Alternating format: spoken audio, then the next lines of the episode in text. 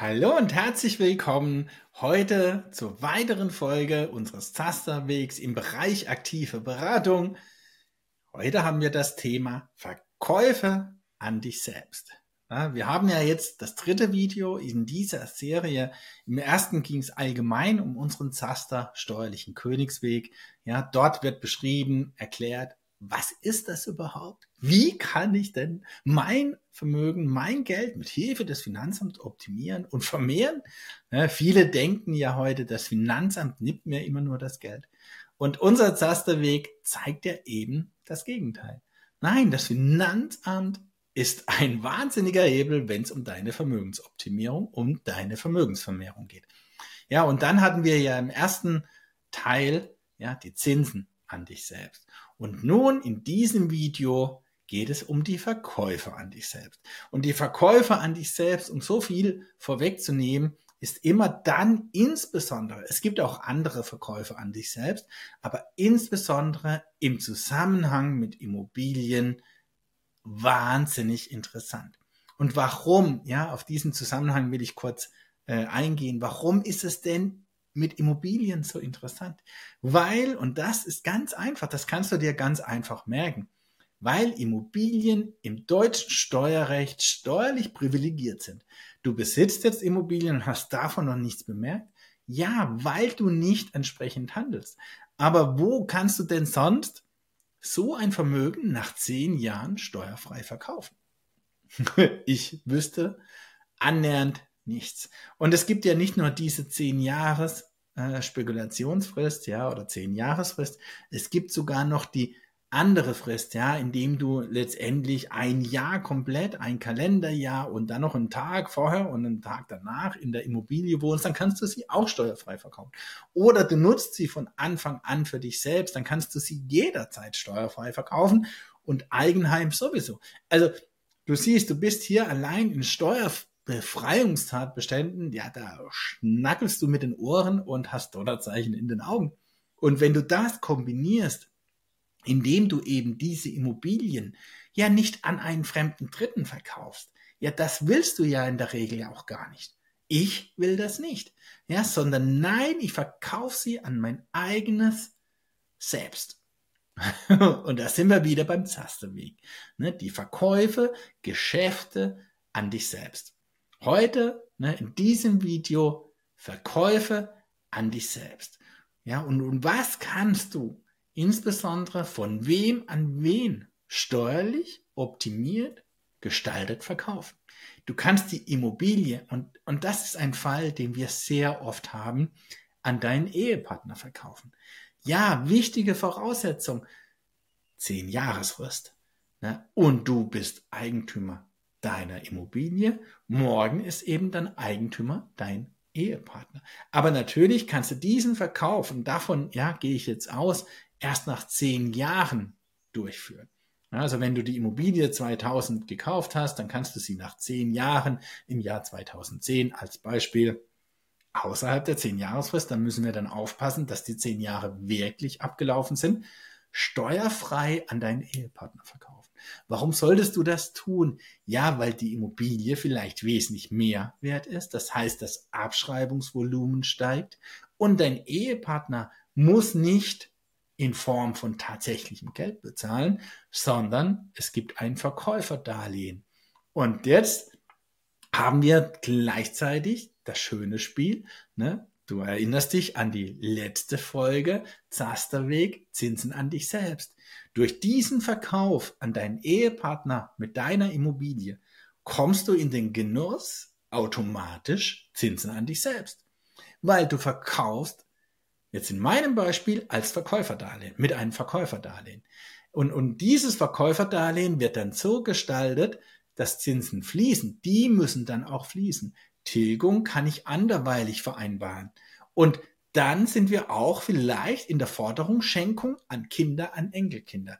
Und die kassieren dann Zinsen von deinem Ehepartner, der deine Immobilie über ein Verkäuferdarlehen von dir gekauft hat. Klingt alles ziemlich kompliziert, ist es aber gar nicht. es gibt gewisse Regeln und natürlich funktioniert das auch nur, wenn die Immobilie sich dementsprechend entwickelt hat. Nicht in jedem Fall macht es Sinn. Und dann gibt es natürlich Konstellationen, ihr habt vielleicht zusammen gekauft, ihr habt als GBR gekauft. Ja, da müssen wir dann im Vorfeld gewisse Dinge beachten. Ja, ist da eine Schenkung dann sinnvoll und danach wird verkauft. Und, und das ist eben das Individuelle, was wir aber gerne mit dir besprechen und dir deinen persönlichen Zasterweg aufzeigen. Bei dem einen geht es schneller, bei dem anderen brauche ich vielleicht gewisse Voraussetzungen. Und selbstverständlich, ja, du kannst deine Immobilie auch an jemand anderen in deinem Familienkreis verkaufen. Zum Beispiel an deine vermögensverwaltende GmbH. Zum Beispiel an deine eigene Familienstiftung. Zum Beispiel auch an deine Holding, die dann irgendwann im Alter oder vielleicht vorher in dem Moment zur vermögensverwaltenden GmbH wird. Warum vermögensverwaltend? Nur kurz der Hinweis, weil du dann eben nur 15% Steuern bezahlst. Also es kann Sinn machen, dass eine Immobilie im Laufe der Zeit aus deinem Privatvermögen in eine GmbH oder aber in eine Familienstiftung wandert. Ja, weil du sie vielleicht im Privatvermögen renoviert hast, du hast dort von Renovierungen profitiert und jetzt hast du eine wahnsinnige Mietrendite auf deine Immobilie und zahlst hohe Steuern.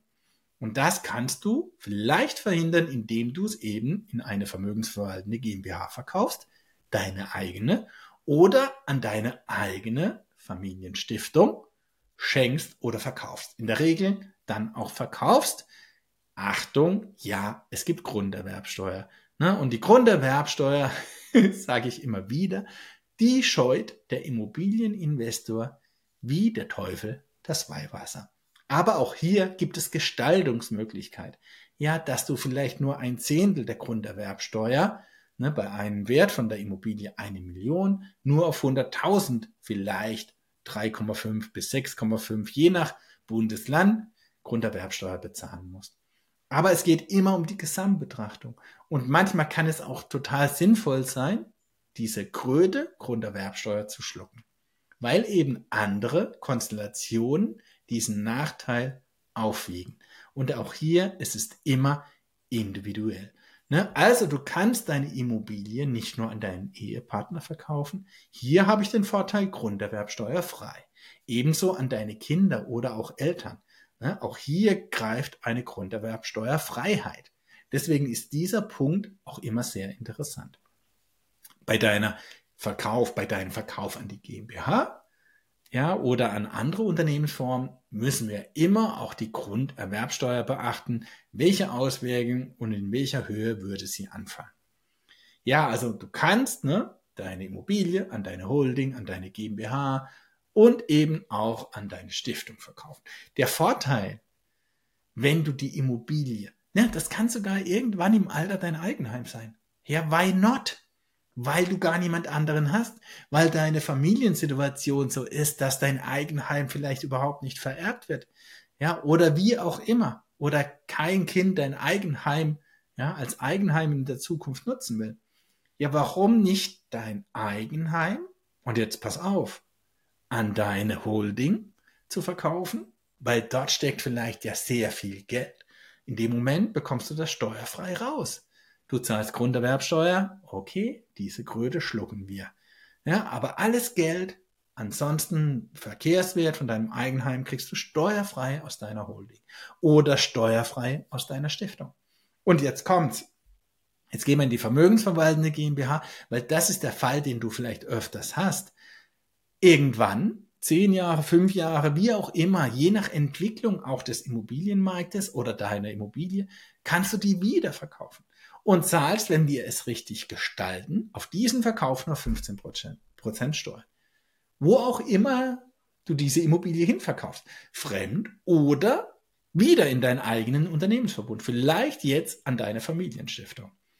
Du zahlst zwar 15 Prozent Steuern, aber vielleicht ist deine Immobilie im Wert ja schon wieder 100 Prozent gestiegen. Und du hast sie ja schon einmal an dich selbst verkauft. Jetzt verkaufen wir sie nochmal selbst an unsere Familienstiftung und jetzt kommt der Clou.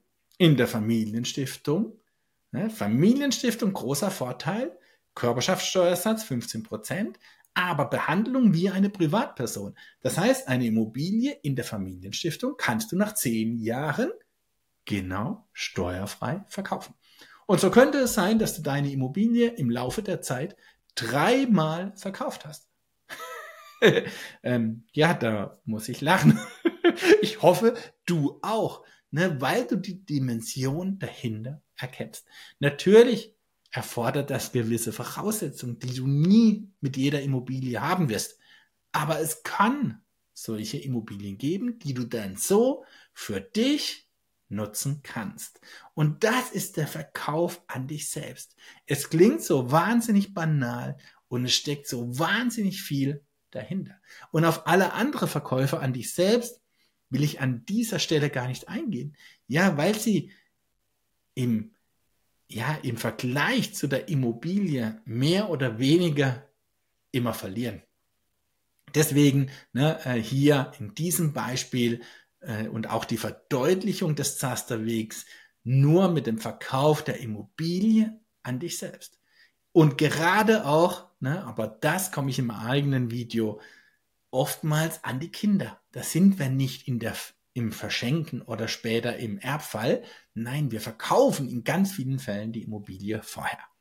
Und ich hoffe, auch in diesem ja, dritten Zaster Weg Video aus der Serie unserer aktiven Beratung konntest du einiges mitnehmen und hast jetzt einen ganz anderen Blick auf den Verkauf an dich selbst und vor allem auch auf dein Finanzamt. In diesem Sinne, dein Johannes alias Zacharias Zaster. Ciao!